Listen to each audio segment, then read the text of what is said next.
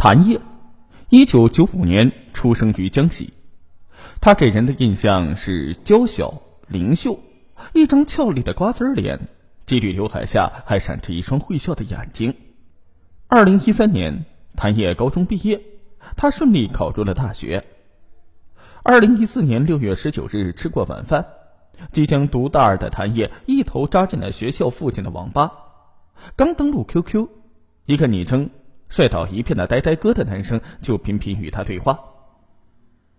帅倒一片的呆呆哥向谭烨介绍，自己呢叫做于小雨，二十五岁，大学毕业之后在大同一家公司任营销经理，他还是当地一家企业高管的独生子。在帅哥的一再要求之下，谭烨和他开通了视频聊天。见到视频里的呆呆哥英俊潇洒，他顿时心生好感，两人越聊越亲密。下线之前呢，相互交换了手机号码。一回到宿舍，脱了鞋袜，于小雨的短信就跟了过来。他祝谭夜晚上能梦见自己。女孩莞尔一笑，一直没有真正恋爱过的她，此时有一种怦然心动的感觉。而事实上，那个于小雨啊，根本没在大学深造过。高中毕业之后，他在社会上摸爬滚打了几年，因此认识了外地来大同发展的张迪。两人呢，臭味相投。游手好闲的他们呢，打算诱拐女学生到酒店从事性服务。第三天傍晚，那个自称是于小雨的同事的网友张迪加了谭烨的 QQ。年少的他信以为真，还从侧面了解到情郎年轻有为，年收入几十万，并爱他爱得发狂。听了张迪的话，谭烨心里美滋滋的。即将放暑假的他，还被于小雨力邀来到大同游玩，因为听说一切都安排好，女孩踏上了北上的旅程。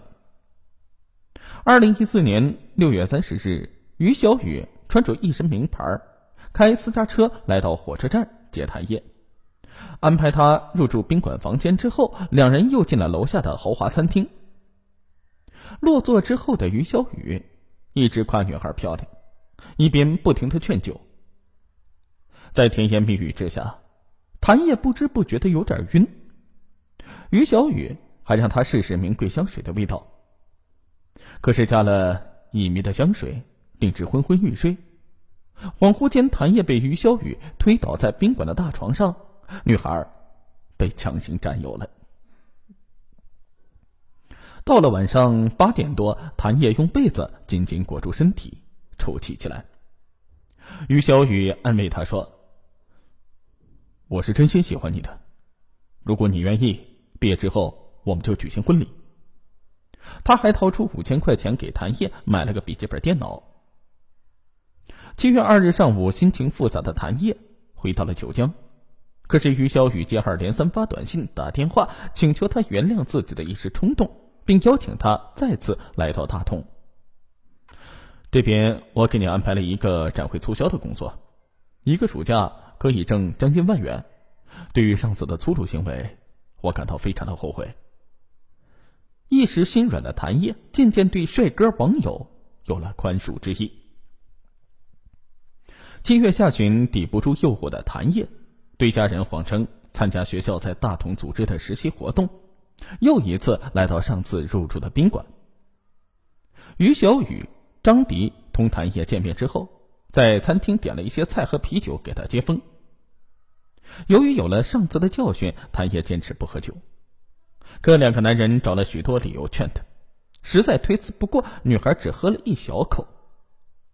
哪知酒里加了更猛的药，一会儿功夫他就醉得不省人事。第二天，谭烨惊讶的发现，自己竟和张迪裸体睡在一张床上。一旁的于小雨拉下脸说：“实话跟你说吧，我们是专吃女人饭的。凭你的姿色，我每个周末带你去服侍一个有钱的老板，每次我们给你百分之四十的提成，租期三年之后结束。”谭烨气愤的当场拒绝了。于小雨笑着说：“哼，我现在跟你交底，你在床上的精彩表演都被拍了照片和录像。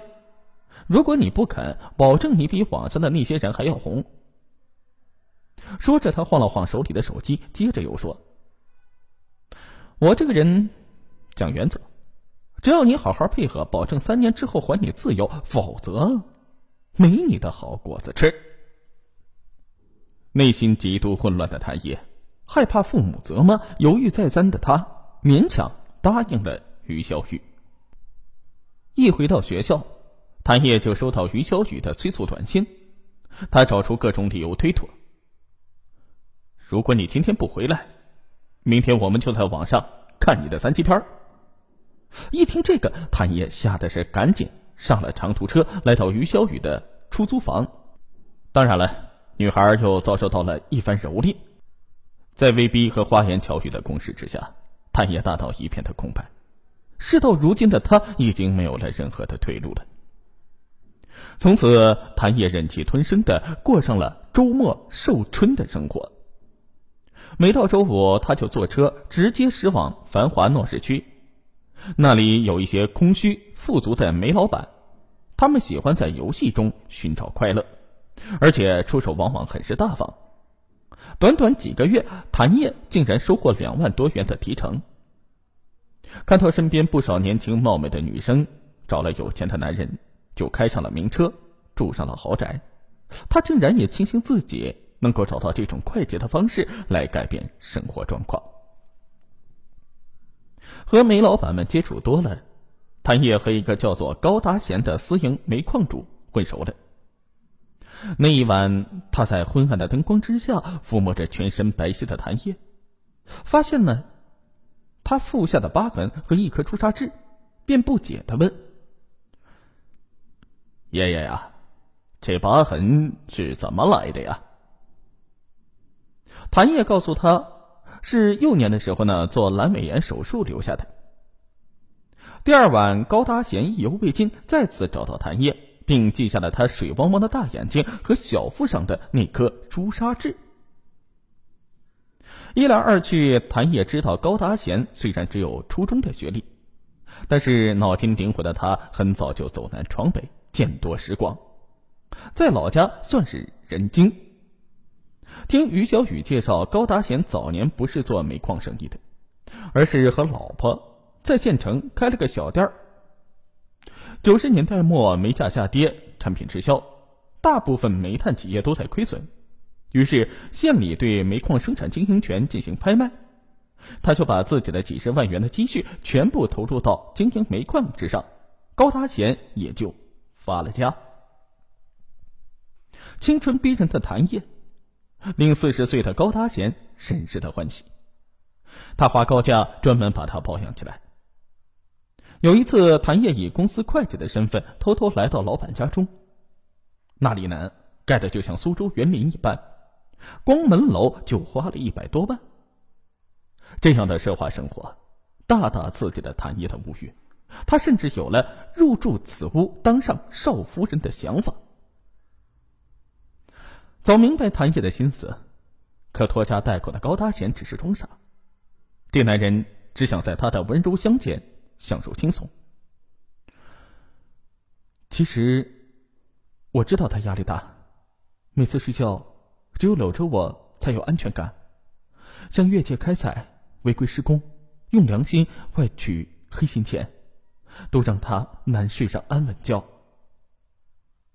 为了预防不测，高达贤总会把一些钢丝鞭、催泪弹和一些刀具别在腰裤上，或者是放在自己的汽车里。当然，还有一大堆的男性药来讨好谭叶。尽管如此，高达贤对于家里老小总是关爱有加。他把老婆孩子专门送到北京来生活。高达贤对家人出手阔绰。可发现他秘密的儿子总爱骚扰谭毅。我最讨厌他的儿子，比我小三岁，每次回家他都要来纠缠我。一次让他爸爸看见了，还狠狠的骂了他一顿。还有一回，他趁他爸去了外地，晚上到我房间就是不走，非要与我干那事儿，我不从他就打我。事后谭叶委屈的挽起了袖子，让高大贤看。那白嫩的胳膊上满是横一道、竖一道的紫色印记。